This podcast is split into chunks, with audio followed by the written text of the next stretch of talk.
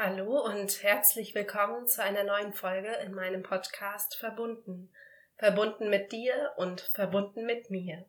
Mein Name ist Nathalie Klaus. Ich lebe mit meiner Familie in Oldenburg und arbeite hier als Familienbegleiterin mit unter anderem Trageberatung und Stillbegleitung, aber auch als Coach und Dula. In der heutigen Podcast-Folge soll es mal wieder um das Thema Stillen gehen. Ich hatte jetzt eine Woche Pause, weil ich auch Corona hatte. Und dann musste ich eine Folge aussetzen, aber jetzt geht es eben wieder ganz gezielt weiter und hoffentlich auch wieder wöchentlich weiter. Und heute geht es genauer gesagt um das Thema Anzeichen für effektives Stillen, also woran du erkennst, dass dein Baby wirklich richtig gut satt wird und du ausreichend Milch hast. Und da spreche ich zum Beispiel über Schluckgeräusche, über Geräusche beim Stillen, überhaupt über Schmerzen beim Stillen, über ähm, das Gefühl in der Brust, über das Verhalten deines Babys, aber auch über die Gewichtsentwicklung und die Ausscheidung. Wichtig dabei ist immer, manche Faktoren können auch so mal auftreten, ohne dass es irgendwie auffällig ist. Aber gerade wenn mehrere Faktoren zusammenkommen und auch wenn Faktoren dazukommen wie die Gewichtsentwicklung, dass das auffällig ist, dann ist es immer ein Zeichen dafür, dass irgendwas dann nicht effektiv, irgendwas nicht rund läuft und dann sollte man definitiv auch genauer hinschauen. Und damit komme ich eben auch schon zum ersten Anzeichen für effektives Stillen, und das sind hörbare Schluckgeräusche beim Trinken, beim Stillen. Was heißt aber überhaupt effektives Stillen? Effektives Stillen bedeutet ein ausreichender Milchtransfer, dass dein Baby eben ausreichend Milch bekommt, die es für seine Entwicklung benötigt. Die Lautstärke des Schluckens ist dabei abhängig von verschiedenen Faktoren. Das ist abhängig von dem ähm, Zeitpunkt in der Stillmahlzeit, ob es jetzt ganz am Anfang ist, ob es gegen Ende ist, ob es mittendrin ist, wenn gerade ein Milchspendereflex ausgelöst wurde und so weiter.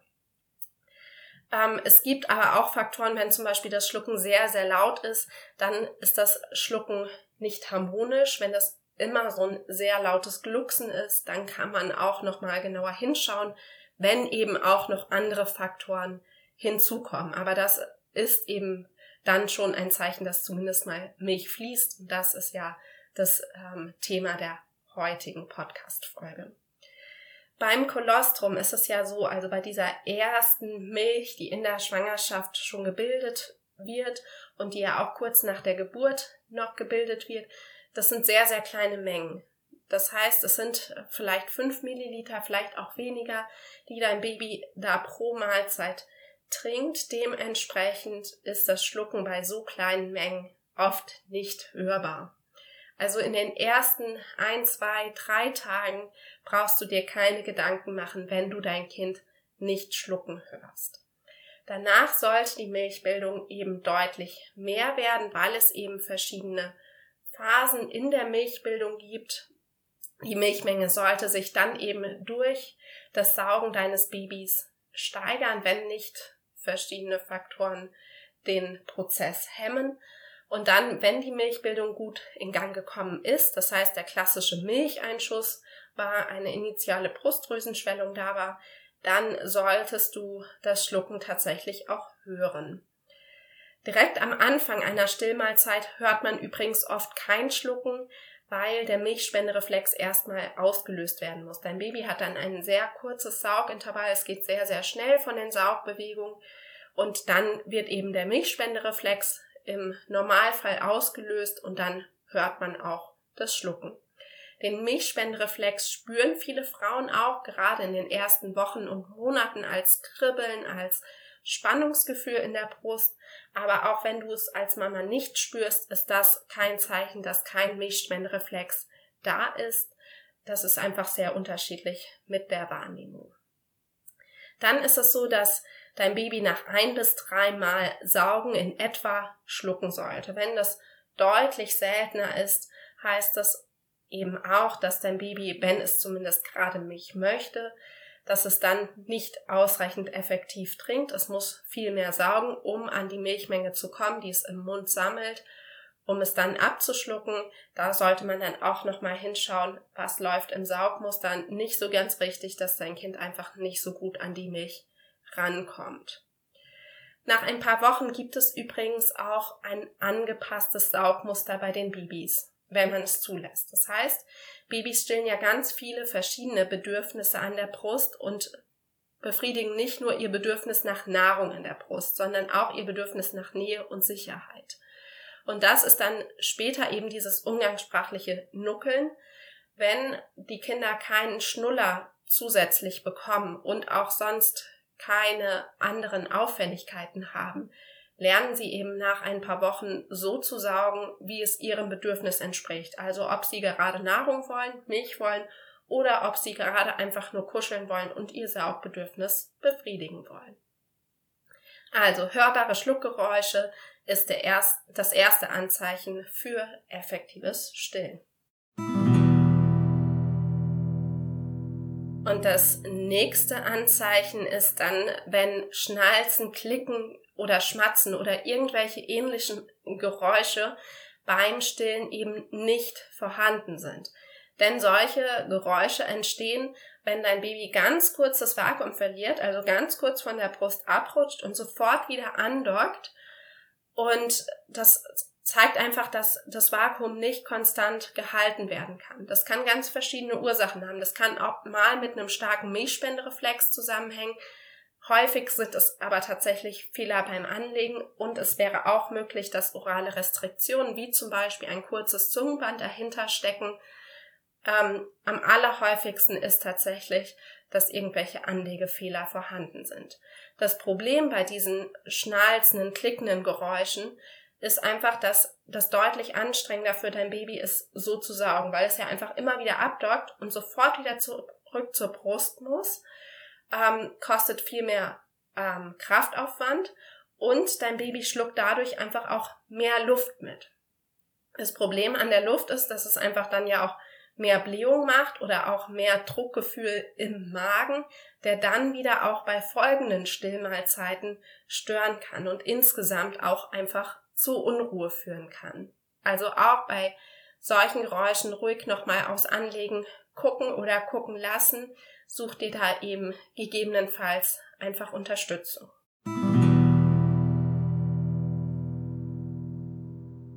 Und ein nächster wichtiger Punkt ist für nicht effektives Stillen, wenn du dauerhaft Schmerzen hast beim Stillen. Und zwar wirklich so starke Schmerzen, dass du die Zähne zusammenbeißen musst, dass du möglicherweise auch schon Angst hast vor der nächsten Stillmahlzeit, dass du es vor dir herschiebst, das ist definitiv nicht normal.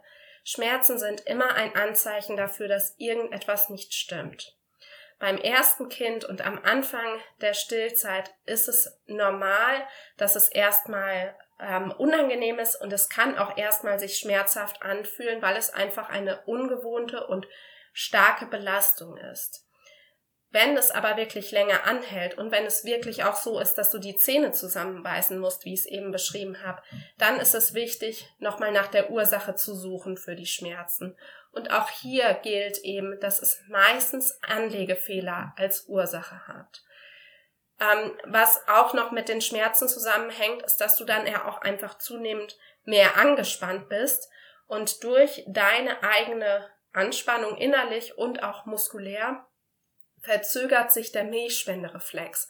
Das heißt, dein Baby muss folglich auch mehr arbeiten, um den Milchspendereflex auszulösen, ist dann vielleicht auch schneller frustriert, der Frust deines Babys, den es natürlich dann auch äußerst wahrscheinlich, führt bei dir zu noch mehr Anspannung, weil du natürlich möchtest, dass dein Kind trinkt und dein Kind satt wird. Dein Kind ist noch frustrierter, weil es vielleicht noch schlechter an die Milch kommt und deine Anspannung natürlich auch spürt und man rutscht da ganz schnell in so eine Spirale rein, die man eben eigentlich nicht haben möchte. Wichtig ist immer, Schmerzen können einfach mal da sein, wenn sie länger sind und wenn sie wirklich extrem sind, sollte man genauer hinschauen. Gilt übrigens auch für das Schnalzen. Schnalzen kann mal da sein. Aber wenn es häufiger da ist und wenn man wirklich merkt, da kommen viele verschiedene Faktoren zusammen, dann muss man wirklich mal schauen, wo liegt hier die Ursache für das möglicherweise eben nicht effektive Stillen.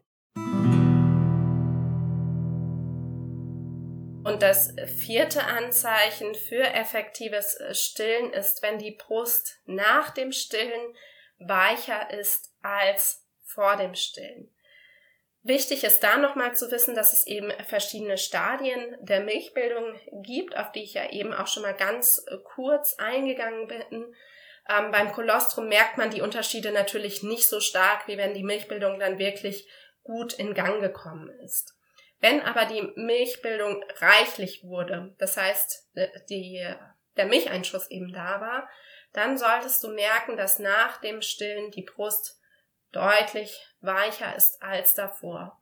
Wenn das jetzt die zweite Brust war oder du sogar ähm, dann dein Baby wirklich nur ganz kurz getrunken hat, dann ist der Unterschied vielleicht nicht so groß. Aber wenn du das Gefühl hast, es war eine vollwertige Stillmahlzeit, dann sollte die Brust ein ganzes Stück weicher sein. Nach etwa sechs bis zwölf Wochen wird die Brust insgesamt auch weicher, weil diese Brustdrüsenschwellung, die mit dem Milcheinschuss eben einhergeht, die nimmt dann ab und ähm, dadurch wird der Unterschied im Vergleich zu vor und nach dem Stillen, was die Festigkeit anbelangt, etwas kleiner. Du wirst es aber wahrscheinlich trotzdem noch merken, vor allem solange dein Kind ausschließlich stillt. Das heißt, dieses ähm, Anzeichen, dass die Brust weicher ist nach dem Stillen, gilt eigentlich ab dem klassischen Milcheinschuss. Nur, dass die Unterschiede dann einfach mit der Zeit, je älter dein Kind ist, immer etwas geringer werden. Und damit komme ich auch schon zum nächsten Aspekt, nämlich, dass dein Baby nach dem Stillen entspannt und zufrieden ist. Das ist so eine Aussage, die ähm, macht vielen Mamas, vielen Eltern Druck, weil Babys nicht immer entspannt sind nach dem Stillen. Und was man da auf jeden Fall berücksichtigen muss, ist, dass Babys einfach auch unterschiedliche Persönlichkeiten haben. Manche Babys sind sehr aufbrausend, machen sehr deutlich, was sie wollen, was sie nicht wollen. Andere sind dann eher genügsam. Und da gibt's einfach sehr große Unterschiede. Außerdem sind die Mahlzeiten auch einfach unterschiedlich lang. Das hängt auch mal von der Jahreszeit ab. Im Sommer sind dann zwischendurch auch einfach mal kürzere Mahlzeiten, um nur den Durst zu stillen. Die Häufigkeit kann daher eben auch variieren. Grundsätzlich sollten es aber etwa acht bis zwölf Mahlzeiten sein bei ausschließlich gestillten Kindern. Ähm, manchmal sind Kinder eben nach dem Stillen unruhig, weil sie mit den Ausscheidungen zu kämpfen haben. Denn beim Saugen wird ein Ausscheidungsreflex ausgelöst, weshalb viele kleine Babys beim Stillen oder kurz nach dem Stillen eben ausscheiden müssen, pinkeln müssen, kackern müssen, Luft kommt raus und das drückt natürlich, dann ähm, sind viele Babys eben, wenn sie damit gerade zu tun haben, erstmal unzufrieden, gerade wenn sie vielleicht so ein bisschen mit dem Stuhlgang zu kämpfen haben, wenn sie ein bisschen Blähung haben, dann kann das schon auch mal Unruhe nach dem Stillen eben machen. Ähm, also man muss differenzieren, sind die Babys wirklich immer nach dem Stillen unruhig? Sind sie vielleicht manchmal nach dem Stillen unruhig? Viele Babys haben auch gerade in den Abendstunden eben eher unruhige Phasen, wo sie gefühlt die ganze Zeit an die Brust wollen oder tatsächlich die ganze Zeit an die Brust wollen, das sogenannte Cluster-Feeding. Das hat aber nichts damit zu tun, eben, dass dein Baby nicht satt werden würde. Wenn man dann wirklich merkt, dass dein Baby ständig unzufrieden ist nach dem Stillen und dann noch weint und schreit und ihr könnt ganz klar ausmachen, es sind keine Blähungen und so weiter, dann kann das ein Hinweis da, dafür sein, ähm, dass dein Baby nicht ausreichend Milch bekommt. Das ist aber wirklich ein sehr schwieriges Anzeichen. Oft kann man eben bei den Babys sehen, nach dem Stillen, dass die Hände sich entspannen. Das heißt, wenn Babys Hunger haben, dann ballen sie die Hände zu Fäustchen, sind ähm, ja angespannt, wollen unbedingt jetzt Milch haben, wollen ihren Hunger befriedigen, ihren Hunger stillen und dann je mehr Milch sie bekommen, umso mehr gehen dann auch die Hände auf und die Hände entspannen sich. Das ist so ein Anzeichen, woran du ähm, ja ganz allgemein erstmal erkennen könntest, dass dein Baby wahrscheinlich ausreichend Milch bekommt. Tückisch wird's dann nur, wenn die Babys ihre Kraft sparen, weil sie hungrig sind und sich deshalb zurückziehen und sich nicht mehr melden. Aber da greifen dann eben die anderen Kriterien, die ich teilweise schon angesprochen habe und jetzt dann auch noch ansprechen werde. Das bekannteste Anzeichen für effektives Stillen ist nämlich tatsächlich eine gute Gewichtsentwicklung. Das ist auch das, was die allermeisten so im Kopf haben, wenn man davon spricht, ob ähm, das Baby denn ausreichend Milch bekommt und ausreichend satt wird, ob die Mama ausreichend Milch produziert und so weiter. Also da ist die Gewichtsentwicklung so das, was die meisten im Kopf haben. Und da spielt rein, dass die Abnahme nach der Geburt, die ja ganz normal erstmal bei den allermeisten Babys der Fall ist, dass die maximal 10% des Geburtsgewichts beträgt. Besser noch 7%. Und nach drei Tagen sollten die Babys dann eben wieder zunehmen. Und nach spätestens zwei Wochen sollte das Geburtsgewicht wieder erreicht sein bzw. überschritten sein. Was man da aber auf jeden Fall berücksichtigen muss, ist, dass wenn du jetzt im Krankenhaus geboren hast und hast dort viele Infusionen während der Geburt bekommen. Das heißt, du hast Flüssigkeit bekommen, du hast vielleicht ein Schmerzmittel bekommen, du hast vielleicht ein Wehenmittel bekommen. Dann ist das alles Flüssigkeit, welche auch zu deinem Kind übergeht. Und das muss man bei dem Geburtsgewicht berücksichtigen. Deshalb ist es sinnvoller, bei den Kindern, die ähm, während der Geburt eben auch viel Flüssigkeit durch Infusion abbekommen haben, nach zwölf Stunden das Geburtsgewicht festzulegen. Denn diese Kinder pinkeln nach der Geburt oft erstmal sehr, sehr viel. Und die, das ist dann eben die Flüssigkeit, die sie über die Infusion während der Geburt bekommen haben. Und nach zwölf Stunden kann man dann eben besser das Geburtsgewicht festlegen. Wenn nämlich das Geburtsgewicht direkt nach der Geburt festgelegt wird und du hast aber viele Infusionen bekommen, dann macht das häufig Druck und Stress weil dann ähm, ist die Gewichtsentwicklung häufig eben auffälliger, wobei sie eigentlich gar nicht auffällig wäre, wenn man zu ähm, dem Zeitpunkt nach zwölf Stunden das Geburtsgewicht definieren würde. Und dementsprechend wird dann bei so einer Gewichtsentwicklung auch viel schneller zum Zufüttern geraten. Das schnellere Zufüttern führt dann dazu, dass die Milchbildung nicht so richtig in Gang kommen kann. Die Mamas machen sich in der Regel dann auch viele, viele Sorgen, und ähm, geraten dadurch in Stress. Der Stress wiederum hemmt auch wieder die Milchbildung. Das heißt, das ist ein ganz ungünstiger Kreislauf, der dann schnell in Gang kommt. Und da ist es wichtig, genau zu schauen, wie ist denn tatsächlich die Gewichtsentwicklung, wie ist tatsächlich das Geburtsgewicht gewesen nach zwölf Stunden, wenn viel Flüssigkeit gegeben wurde. Wenn das nicht der Fall war, dann ist das ja sowieso irrelevant. Wichtig bei der Gewichtsentwicklung ist nochmal, dass die Babys entlang ihrer Perzentile sich entwickeln. Das heißt, entlang ihrer eigenen Gewichtskurve und nicht, dass die 50er Perzentile, diese mittlere Gewichtskurve, das ist nicht der Standard für die, für alle Babys, sondern das ist wirklich nur eine Perzentile und wichtig ist, dass dein Baby sich entlang seiner eigenen Perzentile entwickelt. Und da ist es sinnvoll, tatsächlich nicht diese Kurve aus dem U-Heft zu berücksichtigen, beziehungsweise die kann man nehmen, aber das ist für die kurzen Zeiträume direkt nach der Geburt oder für die ersten Wochen sehr schwierig, dann Abweichungen zu erkennen. Und da gibt es verschiedene Apps zu, zum Beispiel ähm, Child Growth Tracker von der WHO, aber auch andere, wo man dann wirklich ähm, minimale Abweichungen auch relativ schnell erkennen kann. Die Wiegeprobe, ähm, das heißt, das Wiegen vor und nach dem Stillen ist übrigens in den allerwenigsten Fällen sinnvoll. Das löst in den allermeisten viel mehr Druck und Stress aus, als dass es irgendeinen Nutzen bringt. Das wird manchmal bei Frühchen gemacht und da ist es manchmal auch sinnvoll, aber sonst bei gesunden Babys ist das in der Regel tatsächlich nicht notwendig, weil wenn, dann müsste man das über einen längeren Zeitraum bei jeder Mahlzeit machen, weil die ähm, Milchmenge, die aufgenommen wird in einer einzelnen Mahlzeit, kann natürlich sehr variieren zur nächsten Mahlzeit. Dann muss man auch wieder berücksichtigen, wie viele Mahlzeiten sind es, um da wirklich etwas erkennen zu können. Also wie gesagt, meistens ist es tatsächlich nicht notwendig, sondern macht mehr Stress, als dass es irgendetwas bringt. Es gibt übrigens auch so Tabellen, um eine grobe Orientierung zu bekommen, was die Gewichtsentwicklung anbelangt. Die erzähle ich dir auch gleich nochmal.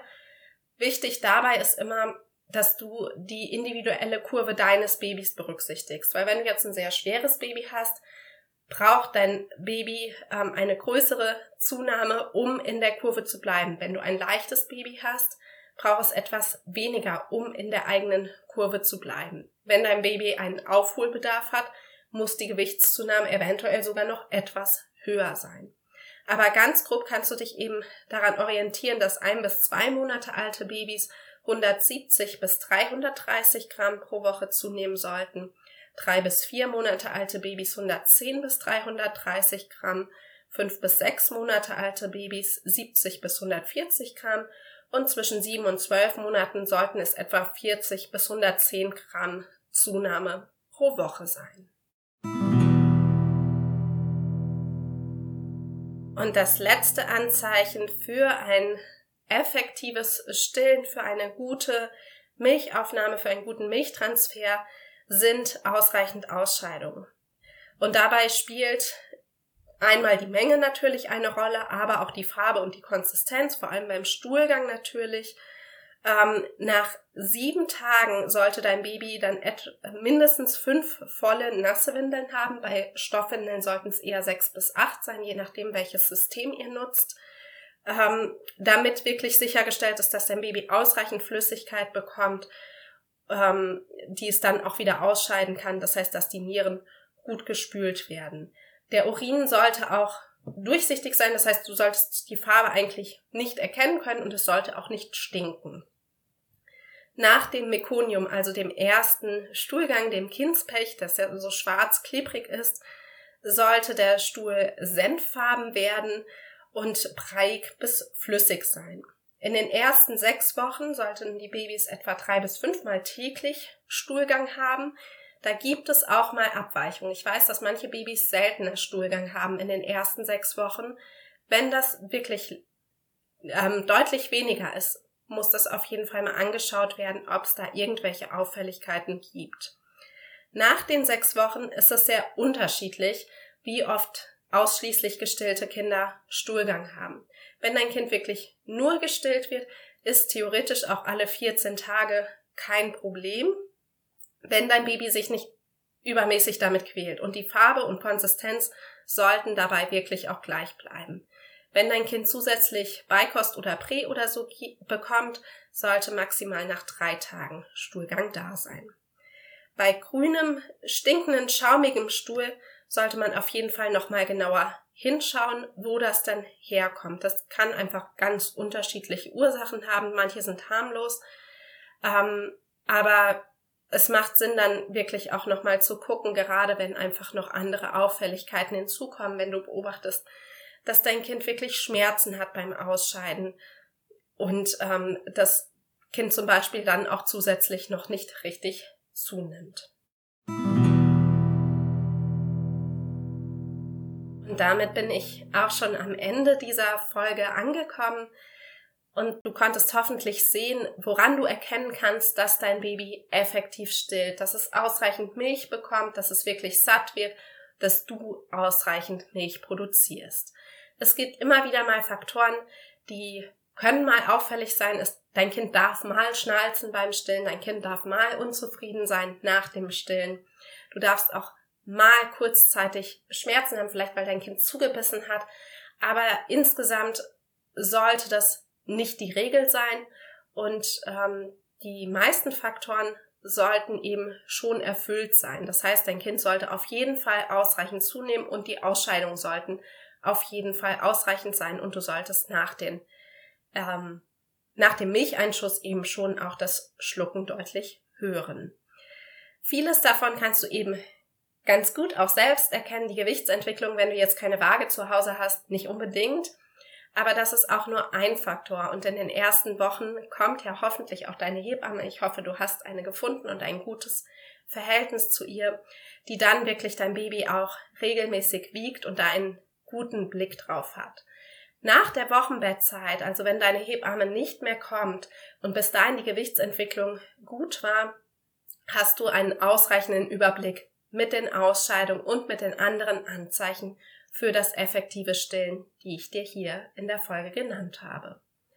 Ich hoffe, die Folge hat dir gefallen und du konntest etwas daraus mitnehmen. Wie immer, wenn du Wünsche für andere Themen hier in meinem Podcast hast, melde dich gerne bei mir. Bis dann, deine Natalie.